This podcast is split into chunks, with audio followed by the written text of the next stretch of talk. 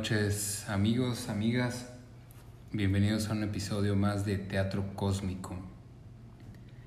El día de hoy les acompañamos Juan Pablo, Hugo y Rodrigo, así como Eloy, el que está hablando en este momento. Y vamos a dar continuidad al tema del episodio anterior, el impacto de las redes sociales en la sociedad. Para comenzar, vamos a abrir con una cita que nos va a leer Hugo en este momento. ¿Qué tal? Buenas noches. Eh, un gusto estar con ustedes, compartir y, y, con las personas que nos puedan escuchar. Bueno, vamos a compartir esta frase de Albert Einstein. Se ha vuelto terriblemente obvio que nuestra tecnología ha superado nuestra humanidad y no sé qué opinen acerca de la frase, creo que se relaciona bastante con lo que estuvimos revisando, comentando, intercambiando el día de ayer y no sé quién, quién quiere continuar compartiendo acerca de este tema. Bueno, eh, qué buena apertura me parece esta cita de Einstein, porque previamente a inicio de la grabación estábamos conversando de tópicos que tenían que ver con esto. Me parece que hay quizás una posición moral, ética en, en, esta idea, ¿no? Sobre cómo la tecnología está superando la humanidad. Yo pensaría que no estoy tan de acuerdo eh, con Einstein en este sentido. Quizás sí, si, si miramos a la humanidad, podríamos eh, reflexionar sobre eso yo lo pienso más desde el punto en que la tecnología es un hecho, es un hecho presente. Así como en algún punto la rueda es la tecnología, quizás hoy el Internet es la tecnología, ¿no? Y en ese, y, y en ese sentido me parece que habría que reflexionar sobre la tecnología, no tanto posicionándola en un aspecto negativo, sino quizás haciendo una reflexión sobre la humanidad y no tanto sobre la tecnología. Pienso que tendríamos que pensar más por ahí, como apertura. Que, que, gracias Rodrigo, me parece muy interesante sobre todo porque retoma algo que mencionábamos ayer, ¿no? que decíamos que el problema de fondo no, era, no eran las redes sociales, sino que estaban exacerbando o estaban resaltando problemas que ya existían pero lo que también comentábamos es que esto lo vino a disparar de una manera exponencial y lo vino, vino a ser un, un, catalizador, ¿no? un acelerador de todos los fenómenos que se están presentando y en algunos de estos, eh, en, en, algunos de este sentido hablábamos acerca de suicidio, depresión, trastornos de ansiedad, todo lo que se ha disparado según varias investigaciones relacionado con el uso de estas tecnologías, que claro, creo que no sé si todos coinciden, al menos yo coincido con esta propuesta de Rodrigo, que, que el problema de fondo es, es, es, la humanidad y es el uso que se le está dando a la, a la, tecnología. Como lo comentábamos ayer, que pueden ser herramientas que ayudaron a unir a familias, que ayudan a dar a conocer negocios. Juan Pablo hablaba de artistas que no tenían escaparates o no tenían la posibilidad de hacer exposiciones en, en, algunos centros culturales o galerías y que a través de estas plataformas podían hacer llegar su arte, sus ideas, sus formas de interpretar la, la realidad o las emociones, cosa que parece fantástico. Pero pues hay otro, hay otro contrapeso y de lo que platicábamos ayer era que parecía que la balanza se inclinaba más a todos estos fenómenos que generan pues algunos, algunas cuestiones eh, que laceran a, el bienestar inclusive de, de las personas. ¿no? Entonces creo que eso es lo interesante, que podemos seguir enriqueciendo el, el, el debate y, y, uno de los puntos que para mí se me quedaba pendiente que, que comentábamos ayer era acerca de la regulación y, hablábamos previo a, la grabación del episodio del día de hoy, que no solamente pensado en una cuestión de regulación hacia las personas, hacia los usuarios, sino quizá la regulación legal pueda tener que ver con, con, los empresarios o, las corporaciones que lucran y la forma en la que están lucrando, porque no hay realmente una regulación y sobre todo si tomamos en cuenta lo que mencionábamos, que el, que el producto son personas, la atención de las personas, a qué dedican tiempo las personas, pues podría ser un poco riesgoso, porque, por ejemplo, para, para finalizar con esta intervención, no podemos dejar de lado lo que también se comentaba ayer, que hay YouTube Kids, por ejemplo, que hay mucha información al acceso de los niños y que no hay una supervisión de padres, no hay una regulación en cuanto al contenido y, y existen teorías psicológicas como la del aprendizaje social de Albert Bandura acerca de los modelos y la influencia que tienen la conducta de los niños con modelos de violencia. ¿no? Entonces creo que es un tema que por eso estamos decidiendo hacer otro episodio, porque es un tema que da para muchísimas aristas, muchísimas variables y sobre todo mucha reflexión. Y ya para finalizar y pasar la palabra, aprovecho también para mencionar que es, este espacio busca eso, solo reflexiones, como ya hemos comentado el día de ayer y en otros episodios, otras oportunidades, ayer lo decía Juan Pablo, pues solo compartimos nuestro punto de vista, no, consideramos, no nos consideramos dueños de ninguna verdad, ni decimos que esto que comentamos sea absoluto, simplemente compartimos nuestro punto de vista con base a nuestra experiencia o reflexiones. Dicho eso, pues... Sí, yo me, me pregunto y retomando un poco el, el, tema que comentabas Hugo y bueno también Rodrigo, me hago esta pregunta de que creo que ahí viene la reflexión principal de quién controla las redes sociales. Y digo así superficialmente podemos observar que, pues por ejemplo Facebook, ¿quién controla Facebook? Pues un archimillonario, ¿no? Y bueno, hacia dónde este, el objetivo de una red social se le puede ir dando sentido, ¿no? Y luego también pensaba en que nosotros, digo, los cuatro que estamos acá, este, tenemos una posición, bueno, me ocurría, una posición privilegiada, porque creo que, pues, por nuestra edad hemos podido convivir en esta parte de, pues, por ejemplo, en nuestra infancia no tuvimos redes sociales en términos generales, y actualmente, pues sí, ¿no? Entonces, a diferencia de las nuevas generaciones, digo, mucho más joven, jóvenes que nosotros, que directamente ya nacieron con las redes sociales, nosotros tenemos este, esta división, ¿no? De poder comparar el mundo antes de, digamos, de las redes sociales y ahorita que, que cada vez salen más. Y yo me ponía a pensar un poco en este sentido de, de cómo, digo, también hablando un poco de la parte negativa, porque incluso en el, en el episodio anterior pues no profundizamos mucho parte positiva, si es que hubiera algo. Pero me daba cuenta que sí, bueno, insisto de nuevo en esta parte de, de que nos genera como una realidad alterna, ¿no? O sea, a la, a la realidad que estamos presentando, ¿no? Entonces no sé cómo ven esto dentro de su perspectiva, tomando en cuenta que nosotros tenemos estos dos matices, ¿no? El vivir sin redes sociales y con redes sociales. Claro, de hecho esto que comentas es muy interesante, precisamente por la cita que, que nos leías Hugo al principio, de la tecnología que supera la humanidad. Y es interesante porque en relación al documental que generó los temas de estos dos episodios, el dilema de las redes sociales, se hace mención de que hay una constante noción de competencia entre la inteligencia humana y la inteligencia artificial y se supone que en un punto la inteligencia artificial va a alcanzar a la inteligencia humana, al potencial humano, en cuanto a su máxima expresión. Pero la, la, el análisis que se hace en este, en este documental se refiere a que no es necesario que la inteligencia artificial alcance a la creatividad o a la, o a la inteligencia humana en su máximo potencial, sino lo único que hace falta es que la inteligencia artificial alcance al ser humano en, su, en sus puntos más débiles. Y creo que ese es el problema que estamos encontrando. La tecnología supera a la humanidad porque la humanidad ha tenido muchos cambios externos en cuanto a tecnología, pero ha tenido pocos cambios internos en cuanto a la perspectiva que tenemos del mundo. El problema de, que generan las redes sociales en la autopercepción, en la imagen propia, en adolescentes, en preadolescentes, incluso en adultos, es un problema que ya había, pero que como comentabas Hugo al principio, ahorita se ve simplemente catalizado y potenciado. desde antes, incluso nosotros que crecimos sin redes sociales, veíamos ese tipo de fenómenos.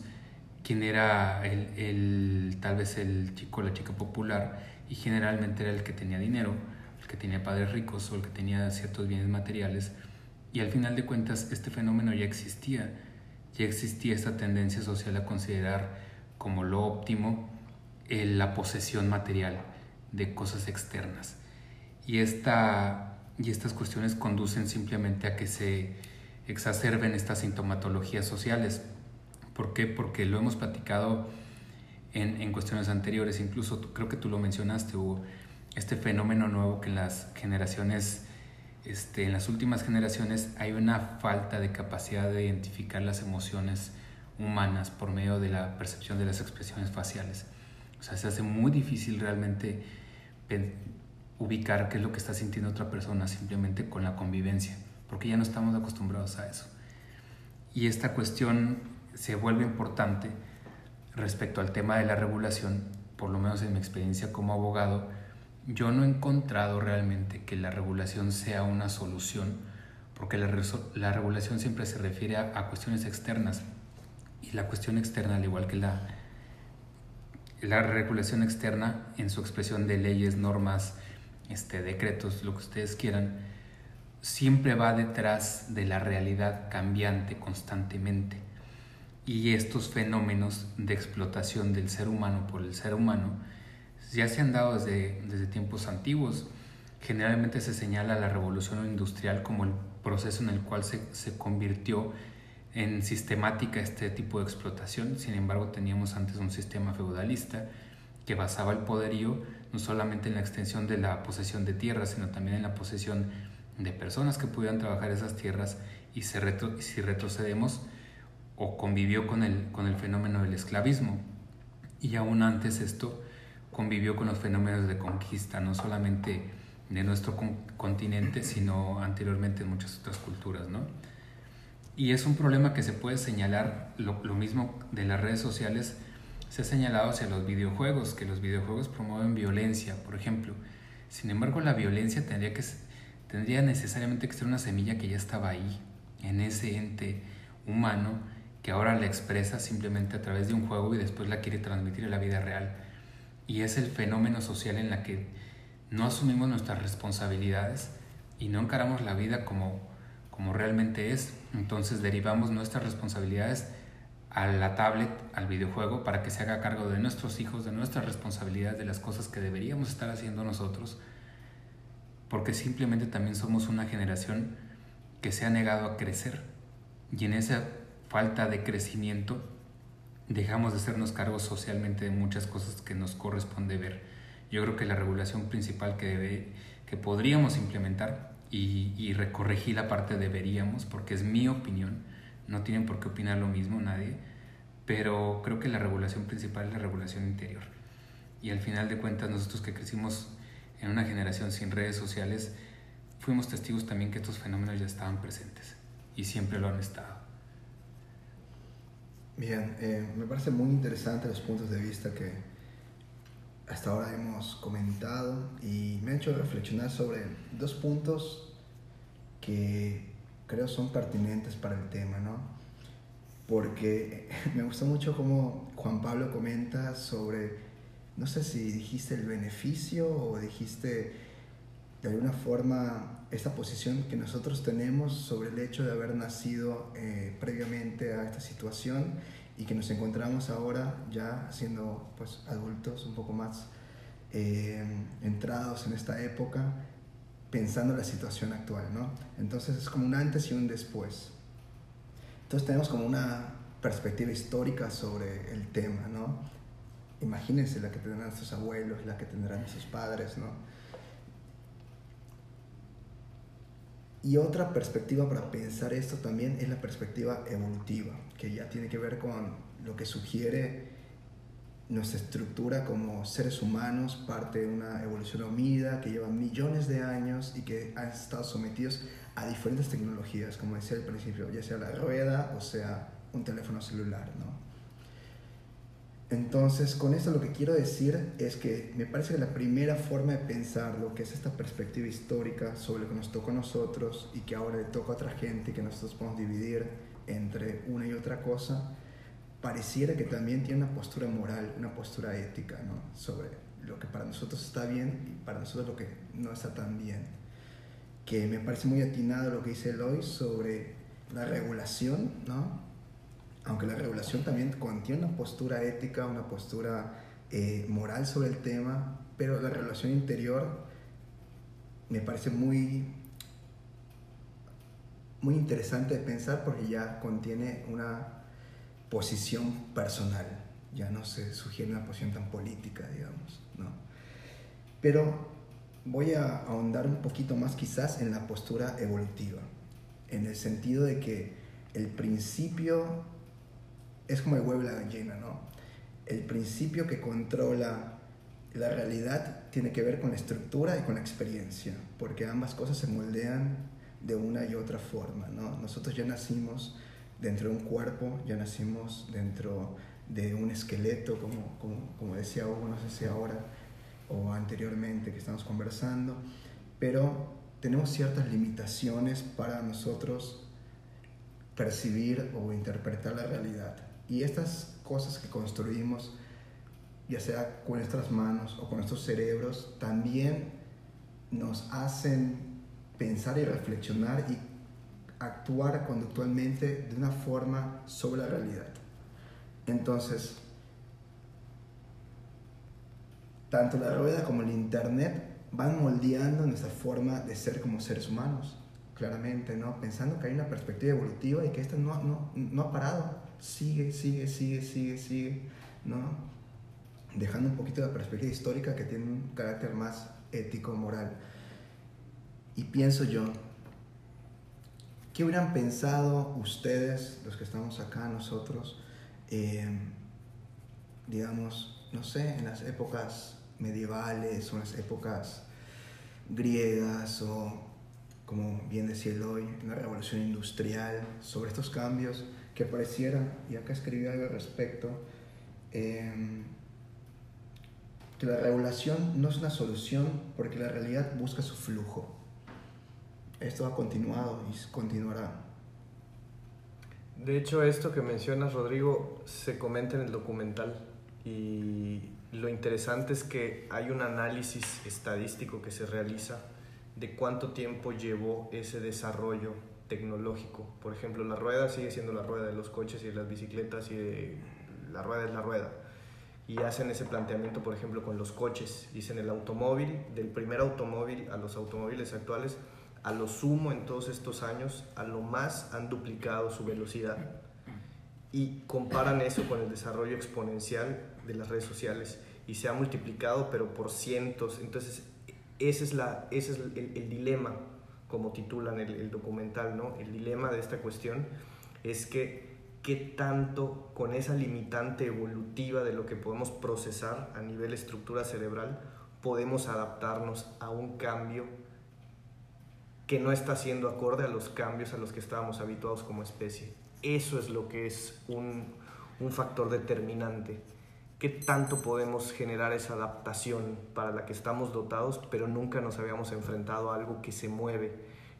Si nosotros vemos la primer computadora en, los años, digamos, computadora personal, me refiero, con, Microsoft o con, con Apple, con Jobs o con Bill Gates, ¿cuántos años han transcurrido hasta hoy?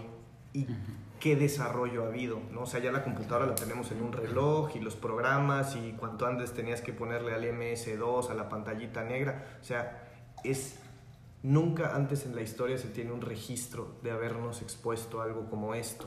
Yo creo que ese es un factor determinante. Y volviendo un poco a lo que comentabas, Eloy, no es que yo a fuerza considera que tiene que haber una ley o un ente que predisponga a una limitación. Yo vuelvo a mencionar un poco lo que decía ayer y ahora que lo comentan, yo no digo que esa sea la respuesta. A mí lo que me preocupa es, basados en esta frase de Albert Einstein, con la cuestión de humanidad. Tendríamos que definir qué es humanidad. Dat, etimológicamente, refiere a una cualidad. ¿Cuáles son las cualidades de los humanos? Entonces, para mí una que me viene de bote pronto es la empatía. Entonces, si estas herramientas, si estas formas de vida que estamos utilizando a través de las redes sociales o la tecnología no me están ayudando a empatizar con el otro, al contrario, pueden agudizar mi temor al otro, ya sea por una contingencia, una enfermedad o por el color de piel o por la religión, que claro, son fenómenos que han existido durante muchísimos años y no es que desde que tenemos conciencia de humanidad, ¿no? Las, las guerras históricamente son por diferencias ideológicas, pero a lo que voy es si estos recursos, estas herramientas no nos invitan, no nos llevan a fomentar esta empatía, sino al contrario, a competir con el otro, a compararme con el otro, etcétera, ¿de dónde va a surgir esa autorregulación? Eso es lo que a mí me preocupa. O sea, ¿qué me está diciendo de, de la realidad que puedo voltear a ver en mi entorno? ¿Qué, ¿Qué, qué, podemos hacer? O sea, esa es para mí la gran pregunta. Podemos pasarnos horas hablando del problema, pero bueno, ¿y qué podemos intentar hacer? Sí, muy interesante lo que, que comentaba Rodrigo, lo que comentaba Eloy y ahorita Hugo.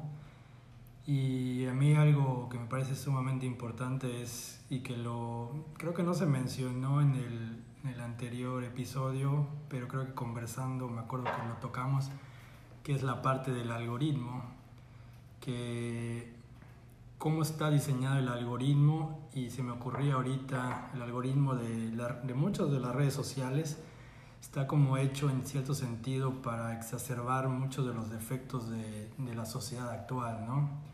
Porque en realidad, pues, ¿quién hace un algoritmo? Y ahí nos, nos podemos meter en distintas realidades.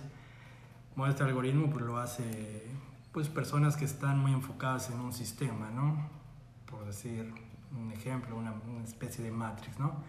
Entonces, ¿cómo exacerba esta parte de, una sociedad egocéntrica, de una sociedad narcisista y también de, de, una sociedad que busca el placer inmediato. ¿no? Entonces ahí está la, la, parte tergiversada de esta situación, ¿no?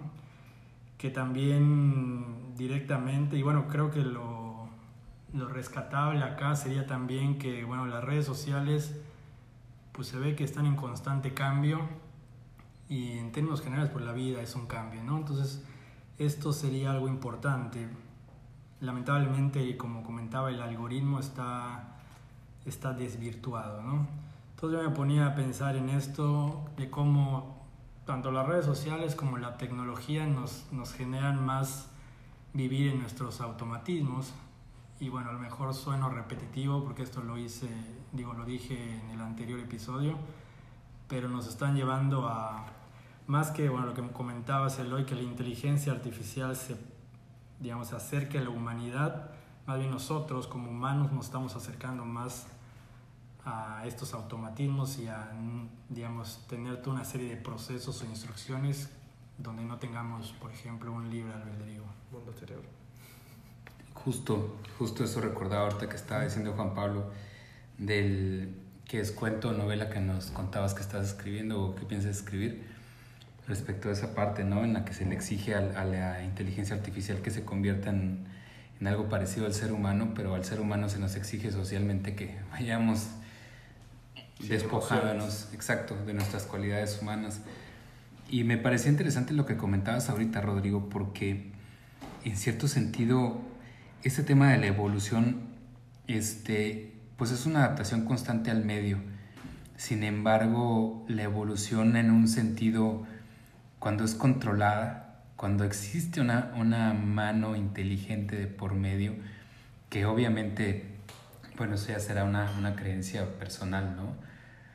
Este, que hay una inteligencia superior detrás de cada una de, de, la evolución en, en, nuestro planeta, en, en todos lados, pero en esta evolución conducida por, por el ser humano, que estamos experimentando debido a las redes sociales, a la revolución industrial, a todos los cambios sociales que hemos experimentado desde que hay una organización social tendiente a un control, a un imperio, a todo esto, ya dejamos de hablar de una evolución y, realmente se convierte en un experimento social.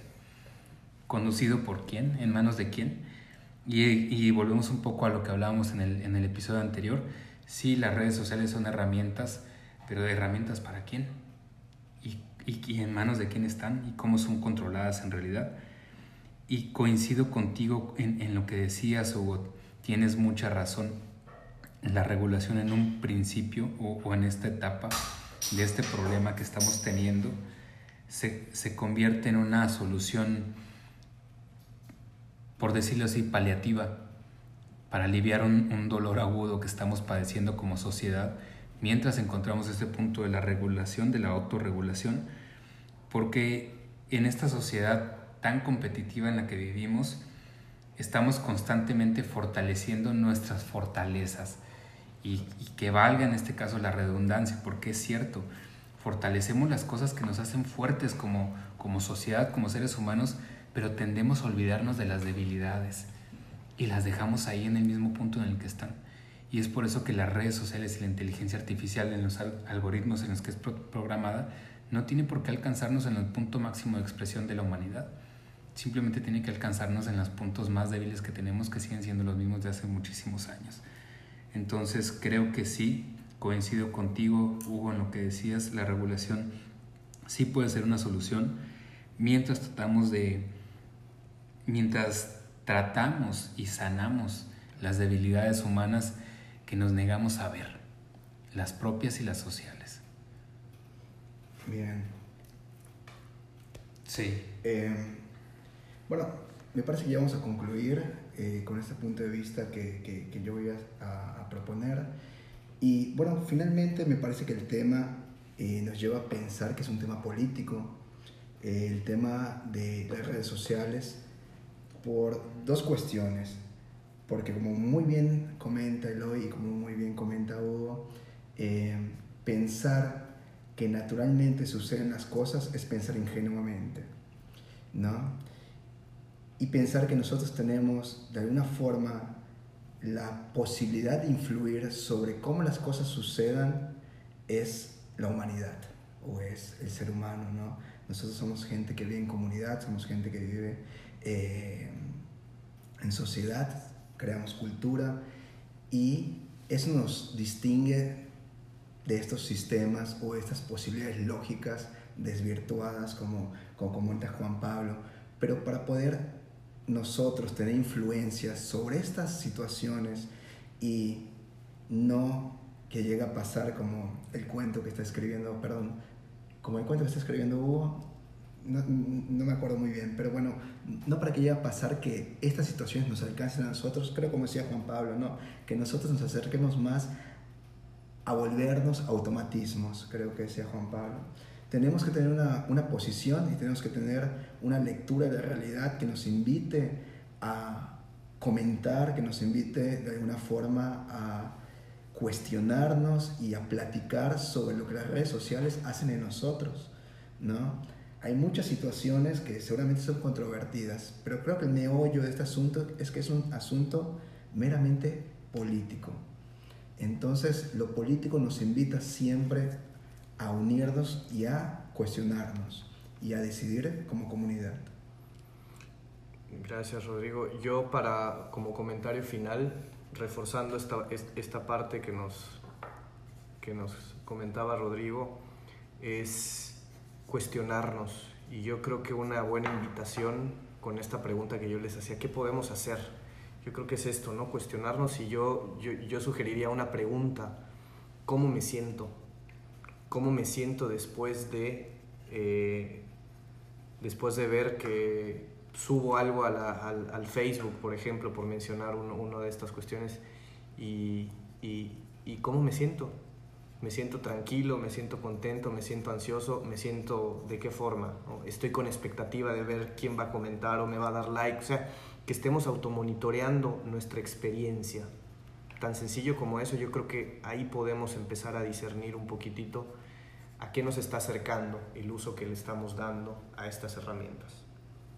Sí, de hecho, justo me leíste el pensamiento, porque creo que hemos profundizado mucho en pues en el conocimiento que, que hemos adquirido ¿no? a lo largo de los años, pero a mí me gustaría, digo que a lo mejor para finalizar, preguntarles el impacto personal que ha tenido pues, cualquier tipo de red en su persona. Es decir, lo que comentaba Hugo, qué tanto, no sé, el subir está esta parte de la ansiedad o, o el exponerte o incluso en la parte también de la seguridad. Es decir, personalmente, digo, a lo mejor para cerrar, que si ha tenido de verdad algún impacto pues en las emociones en cada uno de nosotros.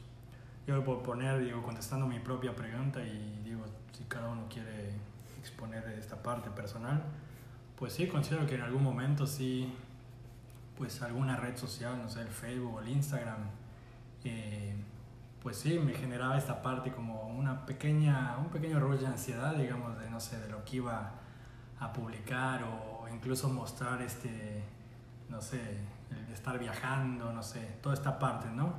Y sí llegué en muchos momentos a, por ejemplo, lo que hablábamos la, el, el podcast pasado, de perderme una experiencia tan bonita como un viaje o incluso a nivel de una relación, estar exponiendo más, no sé cómo es tu relación personal con otra persona, en lugar de estar viviéndola, ¿no? Entonces, para mí yo creo que a mí sí me ha impactado fuertemente.